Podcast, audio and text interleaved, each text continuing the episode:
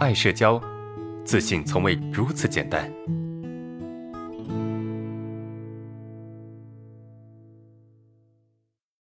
本案例来自爱社交粉丝匿名投稿。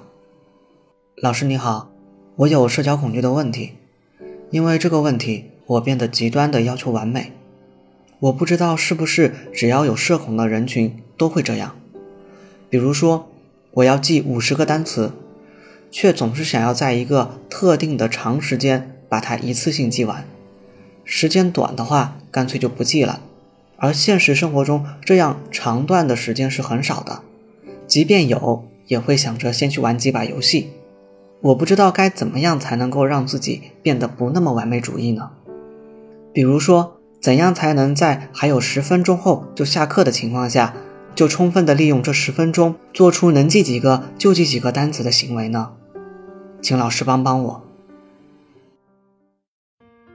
你好，你的问题其实是很普遍的，只是社恐的症状会让你的这种完美主义变得更加强烈而已。社恐的人有完美主义，而且是过分的完美主义。这种完美主义来自于我们曾经被过分的要求。比如小的时候，我们被要求要把学习成绩考到一个很高的分数，而且是每一科都考到一个很高的分数。但这倒也不是最大的问题，最大问题是，就算你达到了要求，你也得不到应有的奖励，因为父母怕你骄傲了，怕你翅膀硬了。表面上不奖励你是怕你骄傲，而实际上啊是他们潜意识害怕你成长后会离开他们，因为真正的成长那就是一种离开。而因为他们接受不了这种焦虑，这种分离的焦虑，所以呢，他就会用某种方式来控制你，所以导致你会产生一种对自己的过分要求，但是自己又始终达不到这种要求的状态。这种完美主义的状态大概有三种展现形式，当然可能还会有更多。第一种是希望在一个完美的时间段做一件事情。比如前面提到的，用比较长的时间来背单词。第二种就是在一个状态下要求自己要把这个事情做得完美，比如要求自己在短时间内背完根本背不完的单词。这种状态下啊自然很难去完成一件事情。而第三种呢，是前面两者的综合体，希望自己在一个完美的时间下，还必须有足够好的状态啊去做一件事情。这种过分完美的状态，还有另外一个原因，就是从小的家庭环境让你处于一种想得到却又得不到的状态。这种状态也是来自于我们上面说的，怎么做都无法满足父母的要求。那最后一种可能性啊，就是我们做事情连续的被打断，也就是说，我们的父母会过分的参与我们与外界的接触，我们时时刻刻在父母的掌控之下生活。打个比方哈，小孩子间玩过家家的游戏。啊，刚要开始就被父母叫回去了，因为母亲需要控制这个孩子，表面上是担心这个孩子的危险，但实际上啊是内心没有边界以及分离焦虑，所以我们被投射并且认同了母亲对我们的影响，我们无意识的去配合母亲从小给我们的影响，就是不让自己顺利的完成一件事情，所以潜意识故意制造的障碍来阻止我们做好一件事情，我们用这种方式来表示啊对。母亲从小对我们教育方式的认同，所以啊，不是我们不想做好一件事情，而是我们故意让自己做得不好。那么以上的三个解释啊，其实足以解释你的问题。那么我们该怎么去破解你的问题呢？我相信这个是你最关心的。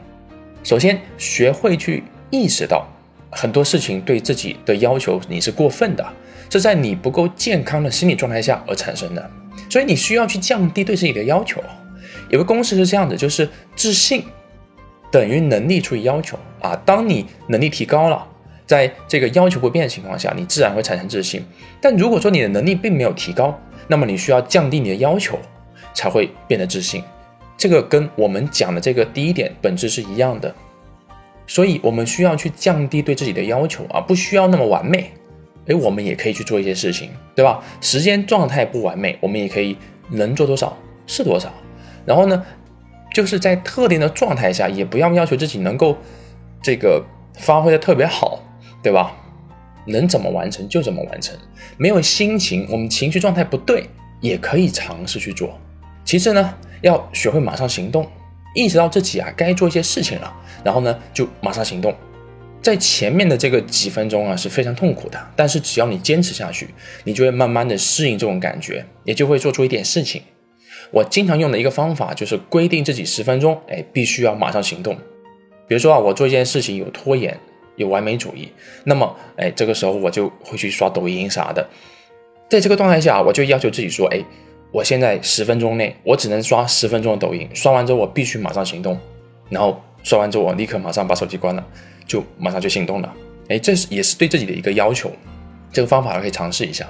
那第三个呢，就是尝试把你的心态变得积极了，啊，你的思维是担心自己不完美，你的内心其实是没有安全感的。所有的完美主义的背后是什么？就是为了去填补内心那个不安全感。所以，如果啊，你真正去做一件事情，你做了就做了啊，尽管做的不多，不那么完美。但是其实你也是在积累，对吧？能做一点，那就是一点。比如说啊，这个零点零一永远大于零，为啥呢？因为零点零一乘以无穷大，它也可以变成无穷大。但是零乘以无穷大，那依然是零。在完美之前啊，先完成。只要你肯做，一点一滴的积累下来，那么肯定会滴水穿石，甚至啊，你都会被自己吓到。那最后不管做多少，做的好不好，是否成功，其实都没关系。